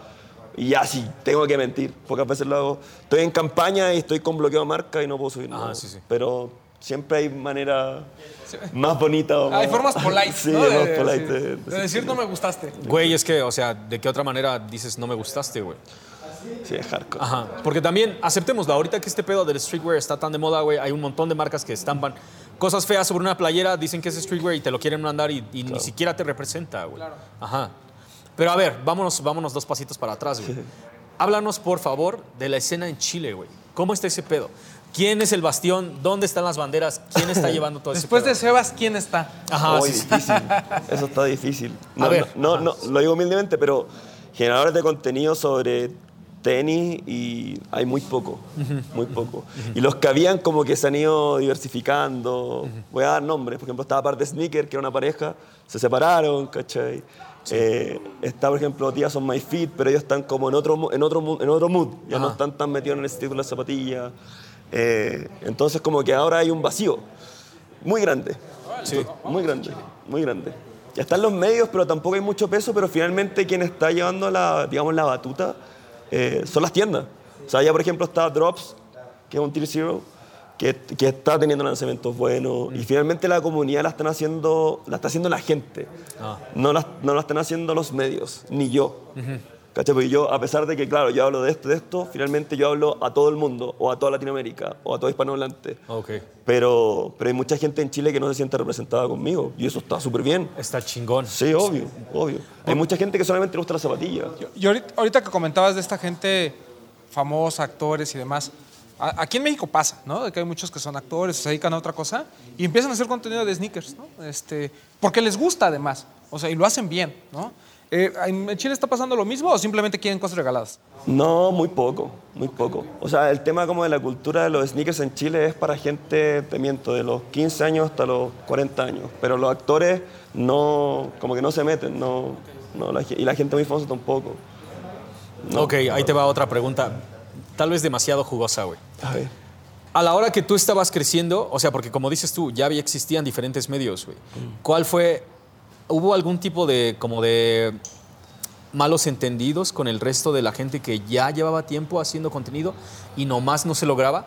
Porque es bien diferente cuando ya llevas 10 años recorriendo un camino y ninguna marca te hace caso, güey. Y de repente llega Sebas Claro. Ajá, sí, con el bigote bien este, delineado y, y de repente y, y empiezan a llegar los contratos, güey. ¿Me entiendes? O sea, ¿cómo? ajá, ¿cómo? No, yo por suerte no, no tuve conflictos con como con otros influenciadores. O sea, sí, con otros influenciadores sí tuve conflictos. ¿Con quién? Cuéntanos. No. No, pero, pero sí, sí pasa que, por ejemplo, eh, to- todos los generadores de contenido en algún momento fueron amigos míos. Ajá. Todos. Todos. Y, y trabajamos en, en pos de generar el contenido. Y obviamente con el tiempo, el mismo tema de los contratos, el mismo tema de finalmente yo era el que le estaba yendo mejor, obviamente eso genera roces y eso es súper normal. ¿cachai? Y finalmente uno empieza a cerrar su círculo. Yo perdí. Yo en el momento que eh, eh, decido ser un personaje público, como somos nosotros, puta, perdí un, un chingo de amigos. Sí, claro. Perdí un montón de gente. Y me quedé así, pues ahora voy a tener cinco amigos tal vez. Güey, y eso, es, y eso es un pedo bien pesado, cabrón. Que la gente no, no- no se da cuenta de todo ese pedo, como la, tu vida diaria tiene que cambiar, aunque tu vida diaria no, tú no la quieras cambiar, güey. O sea, aunque trates de ser el mismo, de todos modos el círculo se va haciendo más pequeño. Sí. Yo tuve el beneficio, por ejemplo, no sé, mis tías. Yo cuando era un NN eh, tenía a mis tías Sonoro, que es el, el, digamos, el, el que lleva Mistilla, hizo un top 5 de mis pares, cuando nadie me conocía. Sonoro, el de Mistilla, fue el primero que invitó a un evento de Reebok. O sea, como que yo desde el inicio tuve el apoyo de, de los OG. Obviamente después, quien se llevaba todos los beneficios de Mistilla, que se llevaba todos los beneficios del otro influencer era yo, pues, weón. Pero nunca tuve un problema real con ellos, hasta el día está- de hoy. eh, es que, o sea, ¿cómo le haces? Más, y esa es como una pregunta abierta para absolutamente todos, hasta para el productor. ¿Cómo le haces para que todos comamos igual, güey? O sea, cuando nada más a ti te están sirviendo. Y, cada uno de nosotros reconoce el, digamos, todo lo que ya hemos recorrido entre todos. Y también reconocemos que no estamos, no estamos haciendo nada nuevo. Nosotros estamos caminando sobre lo que ya hizo Andamos Armados, sobre lo que ya había hecho Desempacados, The City Loves You, güey. Pero entonces, ¿cómo logras que, que todo el mundo se dé cuenta de todos, güey? Es que es complicado, ¿no? Porque hay muchas audiencias cruzadas, ¿no? O sea, yo, yo no puedo decir que eh, si, a- si a Laystop lo siguen 100 mil, a Desempacados 120 mil y a los de los tenis 30 mil, que son 250 mil personas diferentes. No sé si me salió la cuenta, pero, o sea, yo, yo no puedo decir que son más de 200 mil personas diferentes. Ah, sí, sí, güey. Claramente hay audiencias cruzadas. Claro. ¿no? Probablemente eh, la diferencia de, de que, te- que tengas entre seguidores en el total es gente que a lo mejor a lo mejor ni le importan los tenis, ¿no? Entraron porque algún día hiciste una dinámica y por ahí estaban. O sea, a lo que voy es es, es muy complicado que, que yo como agencia, cuando además el, el pot de dinero es, es poco, pues quiera repartirlo entre 10, ¿no? Cuando pues, me tengo que decidir a los dos mejores. Y los dos mejores, ¿para quién? ¿no? Para mí, a lo mejor para esta campaña me funciona más estos porque tienen eh, un público que va de más de 30 años y es un par retro de básquetbol. Ah, a lo mejor estos van a un público mucho más segmentado de chavitos entre 18 y 23 años porque voy a presentar una silueta nueva. ¿no? O sea, yo creo que el trabajo de las marcas justamente no es darle eh, el mismo pedazo de pan a todos, es qué, qué pan va mejor con cada uno de los canales. Lamentablemente ese trabajo a veces se queda corto, esa es la realidad. Porque a veces no hay tiempo, porque también todo es a mechas forzadas, hoy la marca lo aprueba y mañana ya tienen que lanzar la campaña, o sea, también entendemos esta parte compleja. Pero creo que, eh, digo, a, nosotros nos pasó, ¿no? Y se, los, y se los conté ahorita que fue lo de Genesis, a mí me buscaron para otro medio, ¿no? Y yo dije, güey, pues es que está este, que yo creo que va más acorde con lo que tú quieres, porque además el contenido y la ge- gente que llega, pues va más acorde, ¿no? Y, y no es mi labor de hacer la recomendación, pero pues si me están preguntando, pues yo doy mi opinión, porque soy chismoso también, ¿no? Y cuando no me la dan, también la doy, ¿cómo no? Pero, pero creo que ese es el tema, ¿no? Es, es muy complicado darle gusto a todos porque, como dice Sebas, ¿no? O sea, él llega y estaba otro creador de contenido, a lo mejor más joven, y estaba Mistillas, ¿no? Que era un medio especializado. Y probablemente las marcas digan, bueno, el punto medio es Sebas. Entonces, si solo tengo un spot, pues tengo que ver el que me ayude más a lo que, a lo que yo necesito. Que es lo que a veces mucha gente critica, ¿no? De cuando dicen, es que, ¿por qué está tal persona en la, en la, en la campaña de no sé quién, ¿no? O, por ejemplo, cuando recibió mucho hate Bert. Dices, güey, pues, si yo soy marca y me alcanza para Bert, pues obviamente le voy a dar las cosas a Bert, ¿no? Así tenga que sacrificar a los 30 creadores de contenidos que ya existían antes. ¿Por qué? Porque a lo mejor mi idea es amplificar. ¿no? Entonces, mucho es el objetivo de la marca y hacia dónde va dirigido. Y además, hay que ser sinceros, hay, hay gente que a lo mejor tiene muchos años en el juego, pero tampoco ha evolucionado. Entonces, eso también juega en contra. No es así como de, pues sí, güey, pero si me vas a hacer lo mismo que le hiciste a la otra marca, pues entonces, pues, ¿para qué? ¿No? Qué triste, güey. Pero, pero- eh, pero es lo que decíamos desde el principio, güey. Por eso mucha gente joven, cuando se mete en este pedo, pues le cuesta mucho trabajo entender por qué a él no le mandan un par. Porque además mucho tiene que ver el, el- cuál es tu objetivo dentro de esto. Si tu objetivo es, por ejemplo, como yo, ¿no? que no, yo no tengo una necesidad económica y dices, bueno, yo lo voy a hacer por diversión, porque me gusta, porque pues, me gusta invertirle tiempo a otras cosas, bueno, güey, pues a lo mejor yo no tengo esa presión. Pero, por ejemplo, eh, si, si yo vivo de esto y tengo que hacer videos, tengo que hacer contenido, pues, güey, pues, pues ni modo. O sea, obviamente me va a molestar que a ese güey le den el, el- el proyecto y a mí no. O sea, es, es también una forma de, de cómo lo ves. Ya, güey, cotorrea, no mames. El, ro- el Román está arruinando la pues entrevista, no, estoy, contando Ahora, la- lo que pasa. Estabas llegando hasta el pinche cielo, 2018-2019, Sí. y de repente cae la pinche pandemia. Una locura. ¿Qué no, pero que- Sebas no dijo cómo se reparte el pastel. Ajá, exacto. ajá, ajá. A ver, revélanos cómo es que repartes el pastel. Este, güey. ¿Se No. ¿Lo repartes? ¿Repartes el pastel? O sea, yo no me encargo de repartir el pastel. Pues claro, o sea, es- las ajá. marcas y yo no lo hago. Totalmente, güey. Si Reebok te da un. Si Reebok, o sea, si hoy te toca una rebanada, está chingón, güey. Si mañana te toca un- un- el pastel completo. De modo que te manden un par de chingón. Reebok y digas, toma un pie. Ajá, pues no, güey. O sea, es, es lo que es, güey. Pero gran shout out, la neta, a toda la gente que está creando contenido en Chile, en cualquier parte de Latinoamérica, güey. O sea, tanto los OGs No, como y a los que nuevos, reparten el pastel por parte de las marcas, porque también es una joda. Con y a tanto los que güey. reparten el pastel también, porque al final de cuentas, güey, o sea, aún cuando tratamos de ser amigos, am, o sea, cuando no te toca del pastel, dices, güey, ¿qué pasó ahí, no? ¿Me entiendes? Sí, ¿Qué pasó, papi? O sea, Sí, aquí o está sea- tu campeón, güey, el goleador. ¿Cómo no me vas a meter al juego, güey? Sí, Pero también tienes que ponerte en- del lado de esos güeyes. Pero o sea. creo que a todos nos ha pasado que de repente uno, no sé, pues yo estaba full camiseteado con Adidas Originals y de repente de la noche a la mañana, pff, la wea, desaparecí. Cuéntanos de eso, güey. Cuéntanos de eso, sácalo. O sea, esto es en contexto de pandemia. Ajá, sí, sí, sí. Eh, me pasó, no sé, yo, onda, esto 100% respeto a Díaz, yo realmente siento que en gran parte, sobre todo en el resto de Latinoamérica, tal vez no en México, yo creo en México igual, pero el hecho de que Yeezy llegara al mercado latinoamericano, sobre todo en Chile, explotó toda la hueva, o sea, explotó el tema de la reventa, eh, el conocimiento de las zapatillas.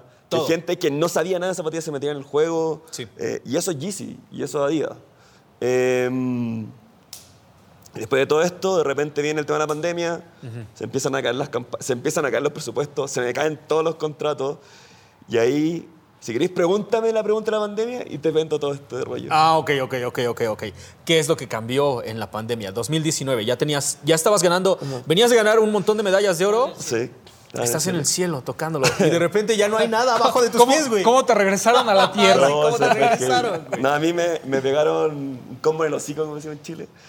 Eh, así, pa, de una. Ajá. Estaba en Colombia, en Medellín, la primera semana de, del 2020, de marzo, marzo de 2020, Ajá. cuando ya la pandemia andaba dando vuelta. Ah, Estábamos en Guatemala nosotros, ¿verdad, güey? Sí, esa primera semana, sí. Primera sí, semana. Sí. Ya, y, y- y la pandemia ya llevaba tres meses, a mí me había tocado viajar a Las Vegas con unos chicos que están armando una tienda de street por allá. Fui a una feria en Las Vegas, ya sabía como el contexto de viajar con mascarilla y toda esa vaina. Estaba en Colombia Sneaker Society, saludos a la team. Y en ese contexto, eh, yo estaba planificando irme a vivir a Perú, tres meses. ¿Por qué Perú? Porque ya estaba haciendo mi marca, estaba haciendo una colaboración que sí salió junto a una tienda que se llama Future Visions, eh, que es peruana de tenis y de streetwear. Eh, y estaban todas las oportunidades. Tenía oportunidad de trabajo, tenía donde quedarme, eh, tenía todo. Entrego mi apartamento donde vivía en Santiago. Esa misma semana, ya lo he entregado dos semanas antes, me fui a Colombia. Regresamos de Medellín, pandemia, así heavy. Cierran Santiago, cierran Chile, perdón. eh, y yo me fui a una par hotel. Y me gasté un montón de plata pensando que, que la huevada se iba a acabar en, en el mes. En- Ajá, sí, en corto. No, nada. Cancelé mis planes de Perú, eh, moviendo plata. Había dejado todo, todos mis trabajos, todo lo que había. Yo había dejado todo. Había hecho que Tita también dejara sus cosas, Ajá. ¿cachai? Y ahí me tuve que reinventar. Y pandemia para mí fue como dejar todo este, este pedestal que estaba, como de ser influenciador y todo eso, y eh, como valorizarme como persona y monetizarme, pero no en el sentido de, de como influenciador, porque de hecho me, como que me dio una depresión súper heavy el tema de la pandemia, yo creo que a todos, sino como todo este conocimiento, toda esta experiencia que tengo, ¿a qué lo puedo aplicar? Y en esa fecha ya tenía, eh, ya trabajaba como en, en la parte de atrás con marcas chilenas y todo eso, y empecé a explotar eso. Y empecé a crear cosas también, que me empezaron a generar dinero, fuentes de ingreso. Entonces, para mí, ya, si bien en pandemia no estuve en el pic de mi carrera como influenciador, sí fue el momento que más gané plata en mi vida, ¿cachai? Porque me tuve que reinventar y de alguna forma la pandemia a mí me ayudó a, a como desconcentrarme de este mundillo que uno cuando está frente a las cámaras igual hay una presión social que es muy heavy. Y que yo recién ahora este año 2022, ya cuando todo empezó a bajar, yo ya, yo ahora ya estoy bien, me siento bien y vuelvo con todo. Y este 2022 me metí a TikTok, que es cero mi zona de confort, pero me meto porque digo, puta, tengo que llegar a un nuevo público, que lo hablamos off the cámara, tengo que llegar a un nuevo público, tengo que mantenerme vigente, que lo más importante de esta weá, como decís tú, es que claro, uno, puede, uno, uno va envejeciendo con el tiempo, pero no por eso uno va a dejar de estar vigente. Sobre todo si te gusta esto, Claro. sobre todo si uno vive de esto. Y ahí me, full, full, full, full, full, full. Entonces, para mí pandemia fue como giro a 180. Dejar mi, mi rol como de influenciador, eh, generador de contenido, que lo seguía haciendo, pero de mala gana, muy mala gana, como tener que mantener mis seguidores, tener que mantener a la gente, entretenerla, porque uno también tenía esa responsabilidad en pandemia, como de entretener a la gente. Pero mientras yo lo estaba pasando pésimo, mientras yo, proyectos de, que, que significaron onda, no sé, perder mi departamento, un montón de huevas, por decisiones mías, pero por algo que no dependía de mí, eh, lo estaba pasando muy mal. Pero me sirvió para reestructurarme, como no depender de ser influenciador, no depender de las marcas, depender de mis capacidades, del conocimiento que tengo. Y me encontré, por fortuna me encontré con marcas que valoran mi trabajo, valoran mi curatoría, ¿cachai? Que de repente la gente en Chile no sabe, yo trabajo con marcas que hay colecciones completas que yo he hecho para marcas de streetwear. Que la gente no sabe, para mí yo prefiero que no lo sepan porque también uno el hecho de, de ser influenciador o de ser generador de contenido, uno tiene un peso. ¿Cachai? Entonces, prefiero que ese peso no quede en lo que yo hago en mi trabajo, sino que en mi trabajo es mi trabajo. Separemos las cosas. Claro, Y total. hay un peso para bien y para mal. ¿no? Claro. Porque puede haber gente que diga, qué bonita colección. Ah, Claro. pero es de Sebas, no, gracias. Exacto. Sí, al mismo, o sea, le estás poniendo un montón de peso al ponerle tu imagen y decir, esta es mi colección y que la gente diga, me gustó la ropa, y, pero la neta es que me cae mal este güey, no lo voy a agarrar. Y al mismo tiempo, si te haces para atrás, dejas que, la- que el trabajo hable por sí mismo, güey. y si es bueno, no hay nadie que pueda decir nada, güey. Exacto. Sí, es- es una responsabilidad muy grande, ¿no? Porque pues, muchas veces, el- el- ahora sí que las marcas también pues, no son hermanas de la caridad, ¿no? Entonces hay veces en que, y ya ha pasado, güey, ¿no? Que, que haces campañas No, sí, obvio, obvio. Y, y si no funcionan es así como de, uy, creo que no nos está funcionando mucho el engagement de Sebas, vamos a buscar otra opción. Pero es que, ajá, y siempre es culpa tuya, Sebas, ¿Qué cosa? cuando una campaña no da... Eh, no, en general no, no, no, no, no, no, no. Ajá, y o ahora sea- como están las redes sociales, weón, en verdad, no. A mí me, o sea, por ejemplo, a mí me pasa, si hablamos como de números, me pasa que yo de repente ahora, en este momento tengo tres campañas activas. Se los puedo decir. Un perfume, Nivea y New Balance. Y me pasa, por ejemplo, que Instagram está funcionando pésimo. Entonces, si yo tengo 15.000, 20.000 views de mi historia, bueno, hay un día que puedo subir un chingo de historia. 6.000 views. Ya esa bueno, no es mi culpa. No puede ser mi culpa. Es, es- ajá, exactamente. No puede ser mi culpa. Es que estoy haciendo, estoy pescando en el mismo lago, güey. Vengo al mismo lado, echo la misma caña. ¿Cómo puede ser posible que hoy no estoy sacando nada? Y está el mismo número de peces adentro, güey. O sea, hay algo muy. Sí, las redes sociales ahorita Sí. están, están. Los números están bien volados, Sí. güey, la neta. Pero yo más bien quiero saber, ¿cuándo sentiste la cachetada de Adidas que te voló las tres fragas así de un chingado? Ah, cuando me, bajaron, me bajaron el contrato y me dijeron. eh, creo, que pedí, creo que pedí la Bad Bunny, la, la rosadita. Ah, ajá. Pero como, no, no las pedí como, onda, regálenmela. Sino- sí, sí, hay chance de que me puedan Sí, apartar. o- o- sí, obvio. Y a la única que se la enviaron fue Ignacia Antonia, que es como la TikToker más grande de, de Chile. Ajá, ajá. Y la chica de Adía, de la agencia, me dice, como van a tomar en cuenta, o sea, solamente están tomando en cuenta a influenciadores que tienen más de un millón. Y yo dije, puta, no lo voy a hacer. O sea, ya, puede ser, puede ajá, ser, sí, sí. puede ser. O sea, Lorenzo está- puede ser que llegue al millón de, en, en YouTube, pero, pero en Instagram es súper difícil. Ajá, po. claro. ¿Cachai? No, aquí le mandaron hasta el poste, su huevito bien hermoso. Güey, ajá, sí, yo tengo los tres, güey. O sea, ¿Regalados los tres? ¿En serio? Mira tú. Los tres, padrino. Pero al final de cuentas, o sea, fue un montón de, de trabajo, güey. Que, que No, también- obvio, obvio. Ah, claro, sí, No, sí. y sí. estaba esperando, o sea, y cuando, cuando llegaron las- los nuevos de Bad Bunny, eh, ahí sí no. Pero nada, güey. Pero, nada, nada. pero a mí nada. fue eso, en verdad, como, como leer que, que la marca en este caso, que según lo que entendiera como una dirección de Latinoamérica, por el tema de presupuesto, porque pasó que en Chile a, a Díaz le fue muy mal un año. Que fue el, el 2019 que hubo un tema social en Chile, después la pandemia, entonces ya ahí se fue a la mierda. El presupuesto de marketing desapareció. Chile no es México, convengamos en eso. Que, que es una pregunta que que tengo. Eh, cuando hablábamos con la gente de, de Colombia, incluso con, con Lorenz, siempre México es como el. Vamos a decir, como, como- como- como Está el lugar a donde queremos eh, llegar, ¿no? es como otro- Ajá, o sea, es, nosotros vemos a Estados Unidos como, como eh, Sudamérica normalmente nos ve a nosotros. Exacto. Sí. Eso también pasa en Chile. Sí, exactamente lo mismo. O sea, yo puedo decir que también como tengo mucho conocimiento de las marcas, no sé si tú has entrado, por ejemplo, a Showroom. yo, ve- yo sé las colecciones que van a llegar el 2023 de marcas, de Adidas, de Puma, de New Balance en Chile. ¿Cachai? Son los privilegios que uno tiene como en el trabajo que yo hago. Sí. Em, y muchas veces las ventas de productos se hacen acá en México. Muchas, muchas, no sé, dueños de tiendas viajan acá o compradores vienen a México. Entonces, muy importante México. Aunque, la, aunque las sedes estén en, en Panamá casi todas, México es un referente. En todo sentido. O sea, los tenis que, que les llegan, el producto que tienen, ¿no? los consumidores. Eh, por eso cuando tú decís, como no sé, ¿quién, quién más aparte de sea 3D está generando contenido de zapatilla? No tengo esa, esa respuesta no la tengo porque en verdad no hay muchos. po. Pensando que en todo Chile hay la misma cantidad de habitantes que Ciudad de México. Ajá, sí, güey. No, pero aquí en Ciudad de México hay millones que quieren hacer Sí, contenido. sí, de sí, aquí son monstruos, güey. Cosas que güey, este fin de semana.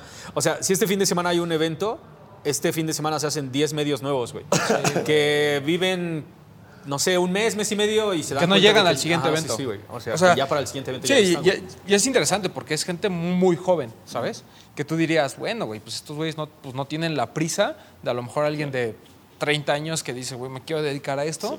Eh, son son como, como, como diferentes momentos, pero eh, mucho es esta, como te digo, esta enfermedad de, de quiero que mañana me entreguen, ¿no? Quiero, que, quiero ser yo mañana el que reciba los nuevos Bad Bunny. Y pues, carnal, eso no va a pasar. No. Ahora, Sebas. Háblanos del Sebas 2022, güey.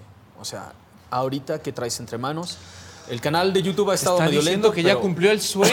Ah, no, New es- Balance, el sueño. Todavía, yo creo que, yo creo que para cualquier creador de contenido, o sea, el sueño siempre sigue, güey. Una vez Ah, que claro, ya, obvio, sí, ya sí, tienes broma, una cosa, sí, sí. ah, bueno, entonces vamos a ver de qué otra manera puedo ganar, güey, ¿no? Yo creo que en este momento es como el, el mejor Seba. Ah, ok, ok. ok. Tengo la mezcla Ah, de los dos mundos. Tengo este rollo que, que ya soy generador de contenido. Me puse a prueba en inicial 2020, 2022 y dije, ok, ¿qué quiero hacer de mi vida? Ya, quiero volver a conectarme con la gente. Pero no lo puedo hacer de YouTube. Porque YouTube, eh, lo hablamos antes, si la gente no sabe, en pandemia pasó algo muy extraño, pero YouTube como que le empezó a dar prioridades a los medios tradicionales. Y la gracia de meterse a YouTube era que si yo buscara fantasmas, me saliera Dross, pero no me saliera CNN, ¿cachai? Sí, claro. Y eso pasa ahora. Entonces ya. Instagram, puta, Instagram es súper complejo. Y, y el algoritmo finalmente terminó cagando todo el tema de que te siguiera gente nueva. O sea, para ese TikTok, estudio TikTok. Ya, Para esta weá uno tiene que estudiar. Y eso la gente lo tiene que entender. Yo me senté, bueno, 72 horas en un computador a entender. Pero yo no entendía nada. Puta, la duración, weón, cuántos videos tengo que subir, weón. Y lo mismo hice para YouTube. Cuando quise entrar a YouTube, Ajá, sí, sí. puta, me estudié tu canal de arriba para abajo, Ajá, con sí, los medios que habían antes. Entender qué quiere la gente, cómo lo quiere. Eh, lo que dije, los dos consejos que diría, el tema del nicho y ser constante es lo más importante, en todo sentido. Y además tengo este rollo de que vengo trabajando con marcas locales, estoy haciendo mis marcas. Eh, en este momento me encuentro en México porque vengo a crear una empresa en México. Entonces como que tengo esta- estas dos weas, que es como mi lado empresario y mi lado de influenciador. Y estoy en este 2022 combinando eso para explotar. O sea, estoy, ya puse mucho cimiento en mi vida. Si llego a México, hoy en día es como poner el cimiento más importante y que me define de aquí para adelante. Como futbolista, ¿no? Así de que ya después del fútbol, ¿qué sigue? ¿No? Sí, sí, sí, ya vengo a debutar en el América. Ah, Ajá, sí, sí, sí, sí, Pero hay un chismecito que no nos has contado y que no se ha mencionado aquí, ¿no? Digo, traes el color de la marca, pero pe- Ajá, cuéntanos si este, traes el este color pe- del tag. No trae el tag en los tenis, Exacto. pero lo trae en el suéter, güey. No, porque esto se los mandó su Ajá, familia sí, New sí, Balance. sí, sí. Cu- Cuéntanos qué pasó con StockX. ¿Cómo, cómo llegan bien, a ¿qué ti? está pasando con ¿Y qué StockX? estás- Está ajá, pasando ¿Qué haces con StockX. ellos? Em, ¿Por qué no estás en los comerciales? No, no cierto. no, ahí está en Chile. StockX llegó a Latinoamérica Ajá. el año pasado, en agosto, septiembre. De hecho, vamos a cumplir un año en Latinoamérica. Que eso es algo radical y muy importante. Eh, se van a traer los impuestos incluidos. StockX es la plataforma y es el referente más importante para el tema de reventa. Les guste o no, StockX es el... Cuando uno va a comprar un par de tenis o va a pagar reventa, la primera cosa que uno hace es mirar StockX y tenía el valor de referencia. Porque finalmente los precios los pone uno. Eh, esto a mí me cayó del cielo, pensando que yo en pandemia como que ya tenía pánico a hacer Ajá, sí, sí, sí, creador de contenido. Eh, me hablan de StockX. A mí me habían hablado por campañas como mandarme pares o cosas así para YouTube. Bien. Pero me develan un plan heavy. Que es grande. Yo solamente puedo contar lo que está pasando actualmente. Ah, ok, ok, ok. De que StockX llega a Latinoamérica. La aplicación ahora se encuentra en español. Y en estos momentos están instaurando un centro de autentificación acá en Ciudad de México. Y hay solamente tres. Que esto es, es chistoso porque la gente en verdad no cree que, que uno es eh, embajador de, la- de StockX, porque a nivel internacional realmente no existen. Y hay que entender también que para, para una empresa americana, con el crecimiento que ha tenido StockX, que ha sido abismante en tan poco tiempo, pensando StockX cuánto ya realmente, ¿seis, siete años? Sí. Si es que no menos. ¿Esto qué? Como Sí. tal. Eh, sí. como lo conocemos ahora sí tiene Sí. menos, como seis años. Entonces, como para lo que se ha expandido, el mercado latinoamericano en verdad es como un pelo a la cola, es algo muy chico. Entonces, todo ha sido bien lentito, eh, viene como un experimento. Pero a pesar de que el mercado latinoamericano sea chico para los gringos, tiene importancia, Claro. tiene mucha importancia. Y, y la idea un poco de StockX de llegar a Latinoamérica era obviamente hacer la aplicación en español. Ustedes tienen el privilegio y el beneficio que pueden ver el- eh, en su moneda local. En Chile todavía no pasa eso. Y el mercado más importante dentro de Latinoamérica es México. y, y digamos yo, eh, ¿por qué estoy ahí? Me dice, puta, ¿por qué no hay tres mexicanos? ¿Por qué no está el Pox? ¿Por qué no estás tú? Es porque el segundo mercado más importante de Latinoamérica es Chile. Y nosotros, a pesar de, que- de ser de este porte, y esto lo tienen que saber, se los cuento a ustedes, ya la gente no está viendo, eh, el H&M que más vende en el mundo es el de Santiago, el del Costanera Center. O sea, la capacidad de consumo del chileno es abismante. Ajá. Sido una weá ya increíble. Se vive bien, chico. Se, se vive caro, es caro. Sí, es caro. Em, y bueno, tenemos un montón de facilidades también para la inversión extranjera y todo eso.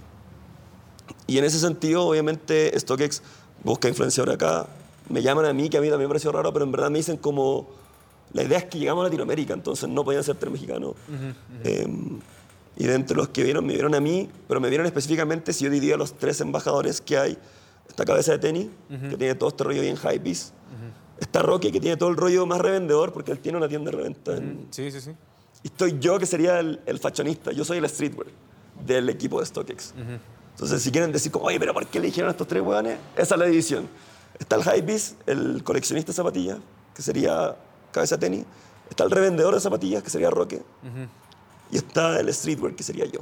Y ahí tenéis las tres categorías, en verdad, de... Oh, bueno, hay más, pero... Ay, güey. Eso nunca, nunca nos lo habían explicado, güey. Nunca lo había escuchado.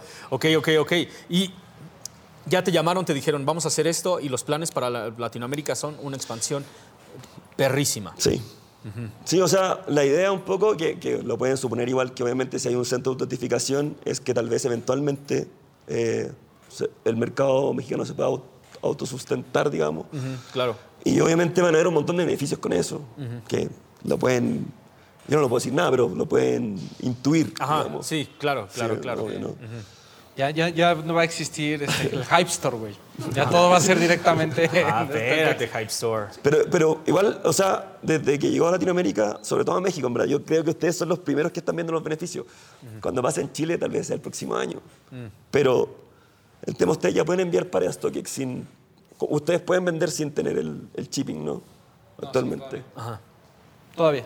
Todavía me hay. cobran el shipping. Ya. ¿Sí? ¿Estás seguro? Yo no estoy seguro, güey. Yo no estoy Yo seguro. estoy seguro que ya Sí, shipping ustedes. no, si tú compras o vendes, te- ya te estoy, cargan estoy el. seguro que si tú vendes, ya no te cobran. No, todavía. Ya, bueno. Y sigue siendo más caro. ¿Sigue siendo más caro? Bueno, o sea, Sí. por eso se están encargando Sí. estos Sí, vatos son de como ver qué 25, pedo, güey. 30 dólares lo que te cobran. Según yo, ya hay free shipping de vendedores en México. Según yo. Pero no le hagas Ah. caso al señor. A ver, ahorita lo va, ajá, ahorita lo va a checar. Ok, Vamos, StockX va- a hacer un live- live cop. No, bro. Vende, Li- Live vende sell. un pa- es live sell. ¿Cuál es el siguiente paso, tanto para Stock, para ti? O sea, ¿cuáles son los tres siguientes pasos? Porque me imagino, ahorita que estás viviendo tu mejor vida, como dicen estos güeyes, tienes, tienes marcas listas, este, de la mano, que ahorita nos trajiste algo, ¿no? Sí, nomás tienes el transaction fee y el payment process. ¿Viste? Uf, qué bien. Ah, hijo de. Ajá, sí, sí. ¿Ves? ¿Ves? ¿Ves? No, Eh, no, y sabes, fíjate que. La neta, qué Gracias. chingón que nos explicas, porque yo no había escuchado eso, güey. yo no había había escuchado eso. O sea, ahora los vendedores, cualquier revendedor de México Ajá. pueden ver a StockX y no tiene el shipping, no tiene el cargo. No tiene Nosotros cargo de tra- shipping. No hay, no hay cargo No hay cargo. O Qué sea, joya, güey. O sea, imprimes la etiqueta, la pegas en la caja, la llevas y ya. ya. Siempre ha sido así, pero te cobraban un, el shipping. Ya no. Ajá, te claro. cobraban 20 dólares, una cosa así. Y ahora ya no. Ahora free shipping. Te suben los fees, pero te bajan el shipping, así como debe ser. Ok, ok, ok. ¿Cuáles son?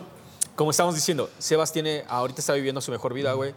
Tiene un chingo de marcas en la, de la mano izquierda, tiene este pedo influencero de la mano derecha y lo está juntando así en un pedo así, Go Planet. ¿Cuáles son los tres próximos pasos para Sebas? Uy, difícil. Eh, si es que las cosas funcionan acá, Ajá. lo más probable es que tenga que vivir un tiempo en México. Que eso sería como un cambio radical en, en mi forma de vivir. Claro. Yo quiero ser un nómade. Entiéndase nómade alguien que vive en Chile, en México, en Dinamarca, si, si se me para la raja. sí, ¿no? sí, sí. Pero digital. Yo quiero manejar todo mi negocio, entiéndase las marcas con las que trabajo y ser influencer de cualquier parte del mundo. A mí me encanta viajar. Em, pero próximo paso, más probable sería vivir en México.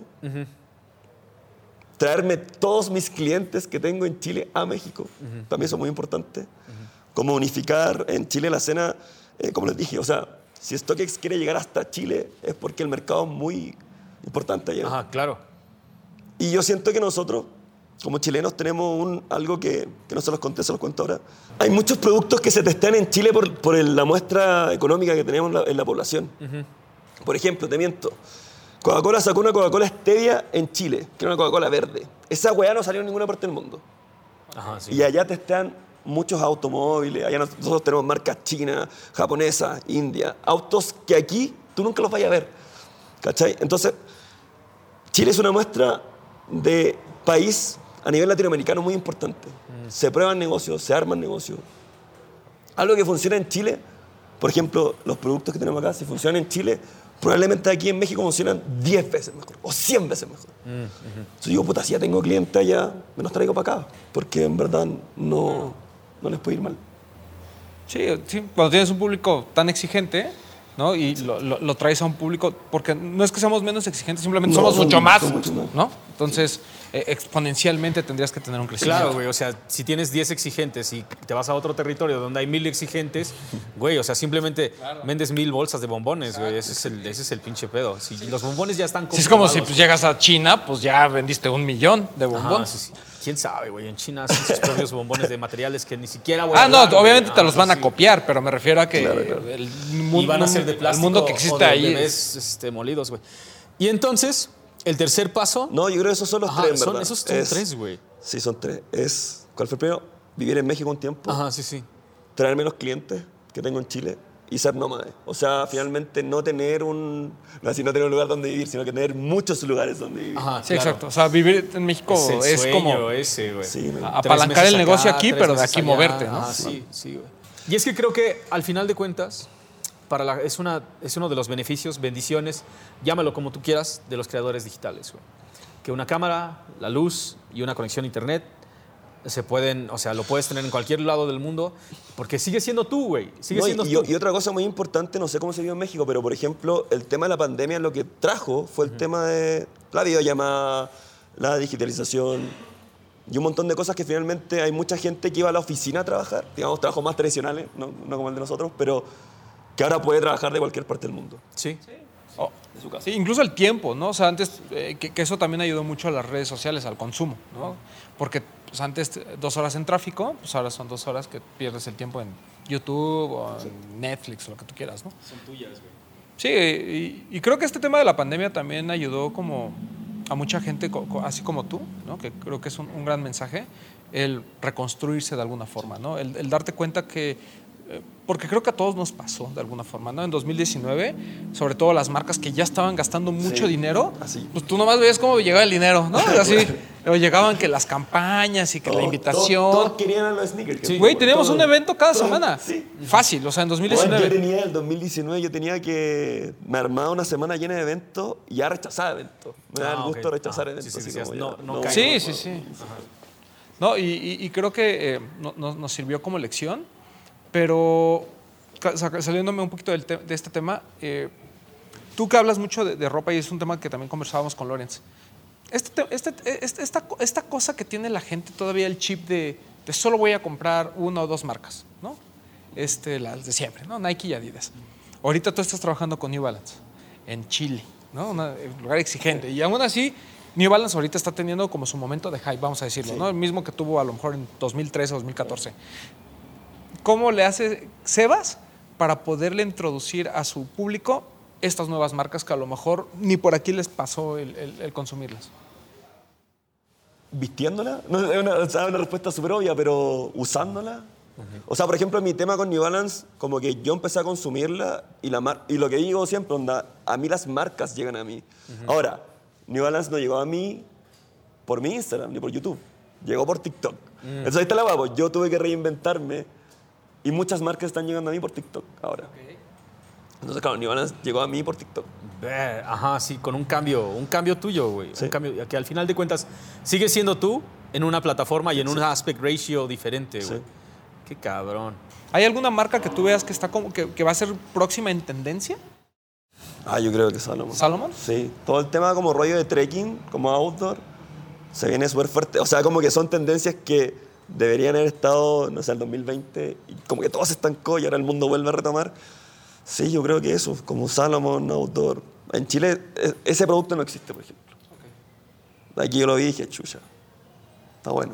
Y aquí está, güey, aguantando. Al final de cuentas creo que, o sea, lo que, lo que falta son, no, no, no que Sebas empiece a hablar de eso, sino creo que el consumidor, güey. O sea, los que a veces no están agarrando la onda son como todos los demás, güey. Porque tal vez tú tienes tu par, yo tengo mi par, él tiene su par, pero todos los demás no han comprado el suyo, güey. Exacto. Ajá, entonces, este... Pero, pero pasa con todo, o sea, por ejemplo, el tema de New Balance. Probablemente ya tú lo venís usando hace años. To- Todos como que ya tenemos, sabemos la relación, o sea, sabemos que la marca tiene mucha calidad, etcétera, etcétera. Estamos concentrados en el hype, estamos concentrados en el hype. Pero cuando uno se empieza a dar cuenta que las marcas tradicionales hacen mal su trabajo, porque esa es la verdad, hacen mal su trabajo, uno dice, puta, me voy a la segura. Y dejo de usar lo que está usando la masa, finalmente. Y ahí uno termina en New Balance. ¿Cachai? Y es lo mismo que pasa, por ejemplo, ya, yo creo que Salomón es como usar pantalones anchos. Nosotros estamos usando pantalones, ¿cachai? Entonces, hay mucha gente que se demoró años en usar un pantalón ajustado y Sí. no quiere dejar el pantalón ajustado. Sí, ¿cachai? no, porque se tardó un montón. Y Sí, entonces ya, ya estoy usando los pantalones ajustados y ahora me dices que ya no es. Sí, ya- ah, sí, sí, güey. Ah, cabrón. ¿Ves? O sea, el pedo no solamente es que te alcance a ti, güey, que nos alcance a todos, A todos, absolutamente sí, a todos. Entonces, mi gente, Sebas, muchas gracias por venir a correr No, con gracias por nosotros. güey. La neta. Gracias por venir a correr con nosotros y a darnos una perspectiva de cómo es el juego en Latinoamérica, que realmente es, es este, totalmente re- identificable, relacionable. De alguna manera hacemos clic, güey. No solamente porque hablamos el mismo idioma, ¿cachai? Sí, ma- más o menos. Hablamos el, mismo, hablamos el mismo idioma, comemos más o menos lo mismo, güey, y, y- y andamos como en el mismo pedo, ¿no? Sí, pero, pero las visiones a veces son muy diferentes, ¿no? Porque, o sea, así como nosotros a veces anhelamos ser como en Estados Unidos por ideas a veces incluso incorrectas que tenemos, e- ellos también ven a México de esa forma porque pues, su mercado es todavía más chico, ¿no? Si nosotros somos el 10% de Estados Unidos, ellos son a veces el 10% de nosotros, ¿no? Entonces, eh, siempre es bien interesante como conocer otras perspectivas, conocer otras formas de pensar, pero en el caso de Sebas creo que también es muy interesante el cómo alguien crea la escena en su país. ¿No? O sea, no porque no existiese, porque ya había OGs y lo que tú quieras, pero cómo la llevamos a otros lados, ¿no? Hoy, hoy conocemos a Sebas y está aquí en México, en, en México viniendo a hacer negocios, es embajador de una marca importante como StockX, hace cosas en su país, pero gran parte de tu contenido lo ven mexicanos, ¿no? Entonces, eh, no, so- no solo somos gente que, que a lo mejor inspiramos a los países de, de Latinoamérica, sino que además también nos gusta consumir algunas otras cosas, ¿no? Lo platicábamos con, con- con el buen Lorenz también, ¿no? Como gran parte de, tu- de su público son mexicanos. Sí, o sea, la mitad de mi público de YouTube es mexicano. Porque Muchísimo. son- consumimos- nosotros consumimos, así como allá consumen mucho H&M, aquí consumimos mucho YouTube. Como. Está perro, güey. Yo lo único que me doy cuenta y como mi reflexión final, creo que yo ya no creo que Latinoamérica esté vol- volteando a Estados Unidos, güey. O sea, a mí me parece que estamos viviendo unos años bien emocionantes en donde todo Latinoamérica está haciendo cosas Sí. bien cabronas, güey. Que ya ni siquiera, ya es como de, ok, que Estados Unidos juegue su juego, güey. Nosotros vamos a hacer todo este pedo porque hay un montón de cosas bien Ese- emocionantes. creo que y próximamente iremos paso. a verlas así de primera mano, güey, ¿no? Nos vemos ahí en unos meses en Chile. La neta, güey. Hay que ir. Que nos lleve Sebas. Lo puedo llevar, lo puedo llevar. Ya lo viste, güey. Ya lo viste. Sebas, muchas gracias, cabrón. No, gracias por invitarme. Gracias por invitarnos. Perdón por mi voz que me estoy quedando. No, no, no. No, muy romántico. La gente va a acabar. Mucho No, fuego, mucho a mí fuego, me habla, a mí me habla así. Güey. Sí, sí. No, bueno. Ahorita no me puedo levantar de la No, silla. el Román va a pedir ahí. Ahorita acá. no antes no le saqué un ojo. No, sí, güey. Vas ya como Uju exprimido ahí. Exacto. ¿no? Cabrones, muchísimas gracias. Nos vemos en la próxima. Peace. Los quiero.